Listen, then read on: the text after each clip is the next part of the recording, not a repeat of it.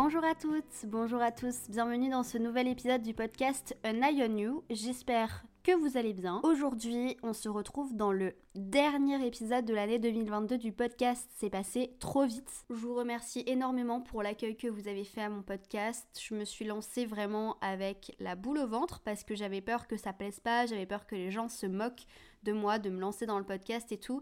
Et au final, je vois que ça vous plaît. On est bientôt à 4000 écoutes, donc merci énormément. Ça fait un mois et demi, deux mois maintenant que ce podcast a vu le jour. J'espère en tout cas que ça va, surtout avec l'hiver en ce moment. Je vous avoue que ce matin j'ai eu une petite déprime, on va dire, euh, hivernale. Je l'avais pas eu jusque-là, mais là ce matin j'ai vu le temps en me levant. Et puis en fait, genre, je me suis trop questionnée, j'ai eu un pic d'anxiété, je me suis trop questionnée sur ma vie et euh, genre j'ai pleuré comme une merde, enfin bref, je me suis sentie trop trop mal. Là ça va mieux vu que du coup j'enregistre l'épisode, donc en fait dès que j'enregistre un épisode je me sens grave bien. Et donc le thème de l'épisode du jour ça va être un petit peu autour des fêtes de Noël qui approchent et ça va être autour de la famille parce que qui dit Noël pour la plupart d'entre nous, et je suis désolée si ce n'est pas votre cas, euh, je vais parler surtout des gens qui fêtent Noël, etc. Mais on le fête en famille. Et euh, du coup, je vais vous parler un petit peu de ma famille, de mes rapports avec mes parents, avec mes frères et sœurs, avec toute ma famille au final. De base, je devais enregistrer cet épisode avec ma sœur pour pas porter toute seule la responsabilité de parler mal de toute ma famille. Mais bon, elle est pas venu me voir à Paris. Donc euh, voilà, Emma, maintenant je vais mal parler de toi dans ce podcast. Si vous êtes un membre de ma famille qui écoutait cet épisode, ne le prenez pas mal, hein, mais je pense qu'on a tous besoin un petit peu d'extérioriser sur nos rapports familiaux. Donc voilà, je vous souhaite une bonne écoute et restez bien jusqu'à la fin de l'épisode parce que j'ai une petite annonce à la fin.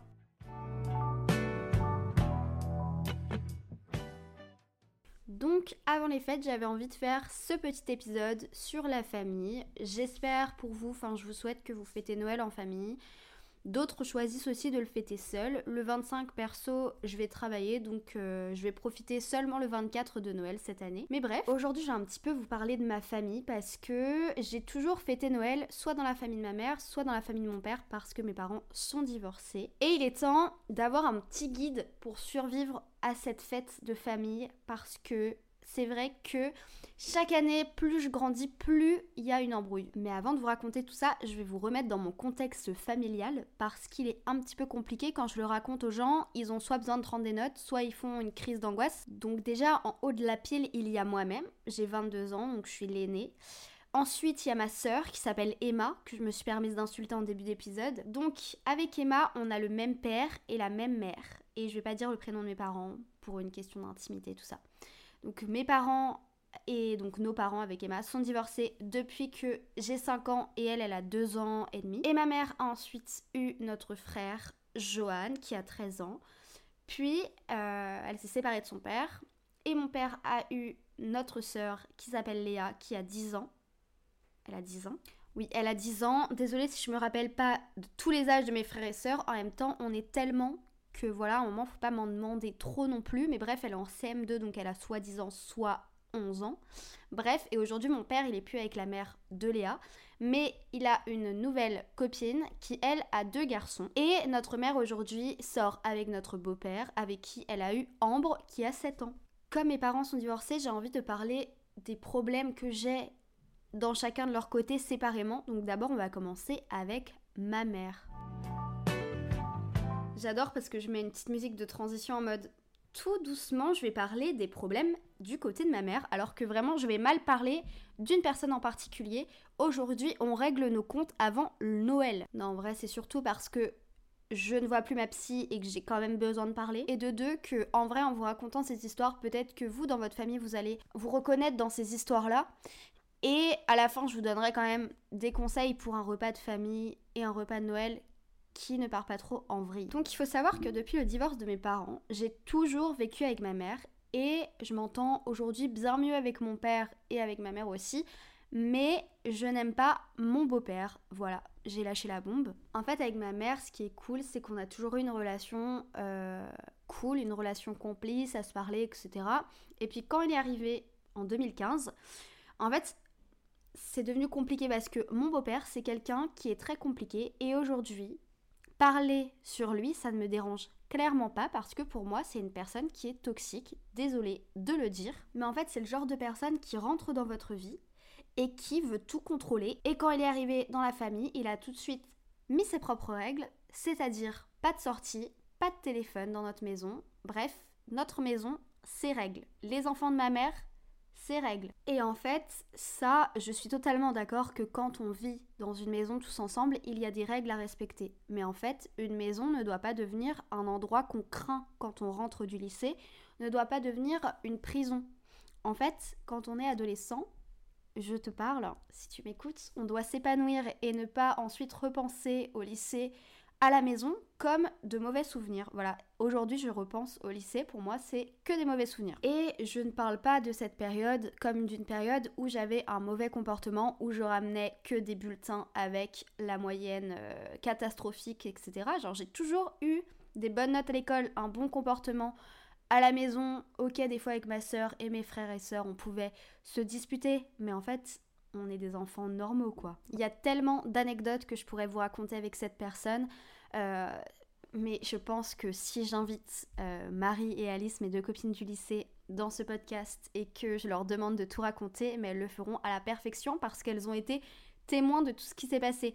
Genre par exemple, anecdote, je vais donner que cette anecdote. Euh, je voulais aller en vacances, voir ma mère et voir ma petite sœur Ambre, puisqu'elle habite avec ma mère et mon beau-père. Et comme il avait décrété que il me faisait la tête, car il a 14 ans et demi, alors qu'on vivait plus ensemble depuis très longtemps, que je devais prendre un appartement à côté de chez ma mère pour venir les voir en vacances. Voilà, il y a tellement d'autres anecdotes, enfin bref, euh, cette personne est clairement toxique pour moi. Et en fait, ça m'amène à me poser une question à laquelle je répondrai après avoir parlé de mon père. Mais est-ce que quand il s'agit de la famille, on doit pardonner? Est-ce que c'est quelque chose qu'on doit faire obligatoirement? Voilà, d'abord je vais vous parler de mon père et ensuite je répondrai à cette question. Alors pour l'épisode, j'avais demandé à mon père de faire un vocal où il expliquait notre relation de son point de vue. Évidemment, il ne l'a pas fait. Voilà. Bon déjà, c'est le seul de mes deux parents qui écoute le podcast, donc est-ce que je dois lui en vouloir non. Mais bref, est-ce que j'ai un problème avec les hommes en général ou est-ce que mon problème avec les hommes vient justement des hommes de ma famille? Ça, c'est une réflexion à noter. Mais avec mon père, ça a toujours été compliqué entre nous deux, surtout à la période de l'adolescence, parce que je pense qu'il n'a pas accepté que je grandisse et ensuite que ma soeur grandisse. Et en fait, euh, bah, je vous ai pas raconté cette anecdote avec mon beau-père, mais maintenant je suis obligée de vous la raconter pour vous donner le contexte. Donc en fait, mon beau-père, un jour j'ai dit à ma mère que j'avais fait ma première fois, et mon beau-père l'a su, et il m'a obligée à appeler mon père pour lui dire Est-ce que ça se fait? Non, parce qu'en fait ça s'appelle l'intimité, et en plus je savais très bien que si je le disais à mon père, ça allait juste l'énerver parce que voilà, c'est tout un contexte, etc. Et en plus, mon beau-père, à quel moment il a ce droit de décision? Bref, rien que d'en parler, ça me saoule. Donc après cet appel, mon père et moi, tout a changé en fait. Mon père, il me parlait plus. Quand on se parlait, on s'insultait. Il me voyait plus du coup comme sa fille. Et les mots qu'il employait, ça me faisait très mal. Du coup, je me suis éloignée de lui pendant un an, voire pendant deux ans. J'allais plus le voir. C'était très compliqué. Et ensuite, je me suis mise en couple avec mon copain actuel. Et là, la guerre a été déclarée en fait. Il n'acceptait pas du tout, il voulait limite le tuer. Enfin bref, mon copain n'avait rien fait, mais mon père n'acceptait vraiment pas, il y avait un déni. Et aujourd'hui tout va mieux avec mon père, il aime bien mon copain, on s'entend bien, on se reparle, mais ça a été dur. Et ces mots, etc., je les garde en tête quand même aujourd'hui parce que c'est difficile d'oublier. Et moi je suis une personne très rancunière, en plus vous voyez bien avec mon beau-père, genre j'oublie pas ce qu'il m'a fait. Et du coup revenons à cette question de doit-on pardonner, surtout quand il s'agit de la famille, est-ce qu'on est obligé? Non, vous n'êtes pas obligé de pardonner parce que la personne a un lien familial, un lien de sang avec vous. Vous pouvez couper les ponts, vous avez le droit de d'en vouloir à quelqu'un qui vous a fait du mal en fait. Si la personne vous a laissé des traumatismes, si la personne vous ne vous entendez vraiment pas avec, si c'est un calvaire pour vous de l'avoir, bah vous avez ce droit-là en fait. Et ça a été dur pour moi de comprendre ça parce que je suis née d'un côté dans une famille bretonne où on a toujours été très proches, voire trop proches, jusqu'à garder des choses secrètes pour éviter les embrouilles. Et aussi d'une famille vietnamienne où la famille c'est juste euh, sacré, où le respect c'est la base, euh, etc. Quand j'ai eu des embrouilles avec mon père, j'avais aucun soutien ou presque de ma famille vietnamienne. Ça a été très dur parce que je me sentais en tort, alors que dans les embrouilles, chacun a ses torts, il faut juste les reconnaître. Et quand il y a eu des embrouilles avec mon beau-père, c'était très dur encore une fois, et ça l'est encore pour la famille du côté de ma mère, parce qu'il n'y a pas de parti à prendre, mais euh, genre être faux en fait, c'est pas une solution. Et comme vous pouvez voir, mon père aujourd'hui, je lui ai pardonné. Je pense que j'ai toujours ce côté rancunière en moi qui fait que j'oublie jamais rien. Mais avec lui, j'ai envie de pardonner parce que je vois qu'il a changé et je suis persuadée qu'on n'aura plus d'aussi grosses embrouilles. Je sais que quand on est dans une même pièce pendant plusieurs heures, ça devient compliqué, mais il y aura plus d'aussi grosses embrouilles, etc. Enfin, j'espère. Mon beau-père, à l'inverse, je ne lui pardonnerai pas pour le moment, parce que de un, il ne s'est pas excusé, parce que je suis convaincue qu'il ne changera pas, et que c'est triste de dire ça, mais c'est la vérité. Voilà, il ne changera pas pour moi. Le plus dur à accepter aujourd'hui, c'est qu'il habite évidemment avec ma mère et ma petite sœur.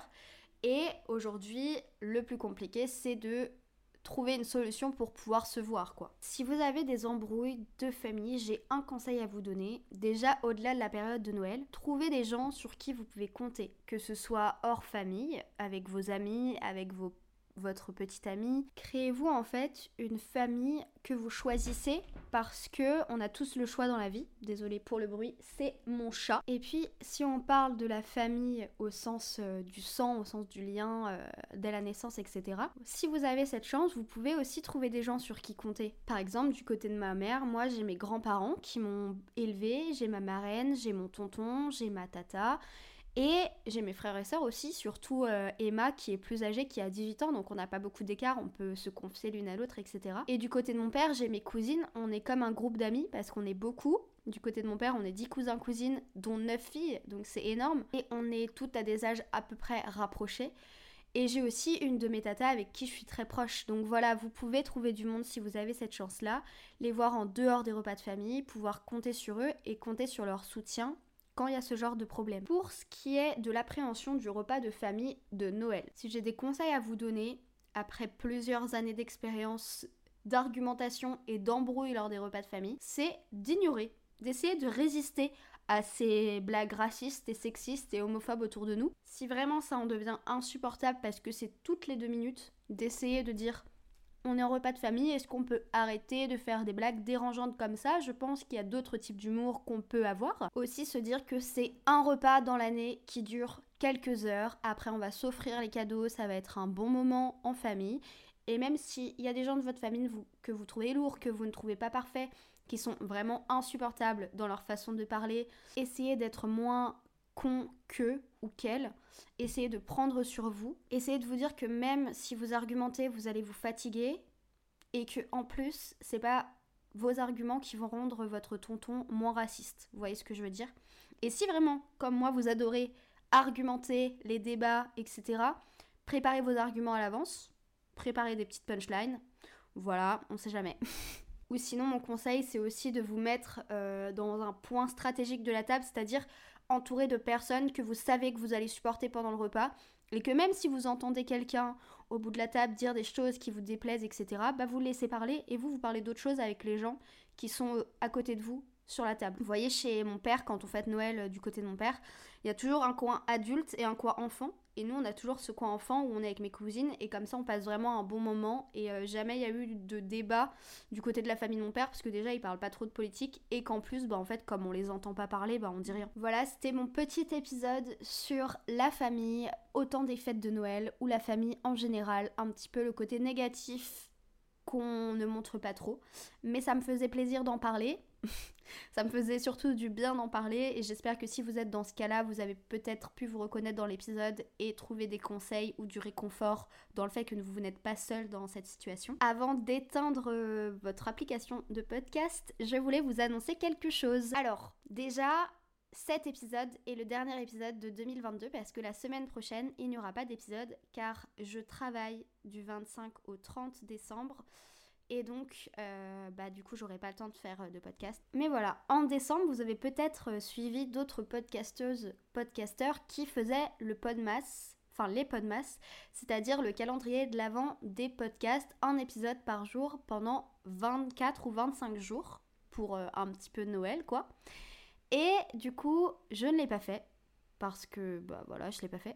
Mais en janvier, vous n'allez plus avoir ces podmas. Du coup, j'ai décidé de faire deux épisodes par semaine en janvier pour euh, ce podcast et cette série va s'appeler An Eye on You Laughter. Donc un petit peu le calendrier de l'après où il y aura des épisodes spéciaux avec pas mal d'invités, avec pas mal de nouvelles problématiques. J'espère que ça vous plaira. Les épisodes seront un peu plus longs normalement que ceux que j'ai déjà postés euh, depuis euh, la création de ce podcast. Donc voilà, je vous donne rendez-vous dès le 2 janvier pour l'after d'An Eye on You. En attendant, n'hésitez pas à écouter ou réécouter tous les épisodes du podcast depuis sa sortie, à partager sur les sociaux et à me suivre sur le compte Instagram at podcast. Voilà, je vous fais plein de gros bisous, je vous souhaite plein de belles choses. Profitez bien des fêtes d'ici là. Bye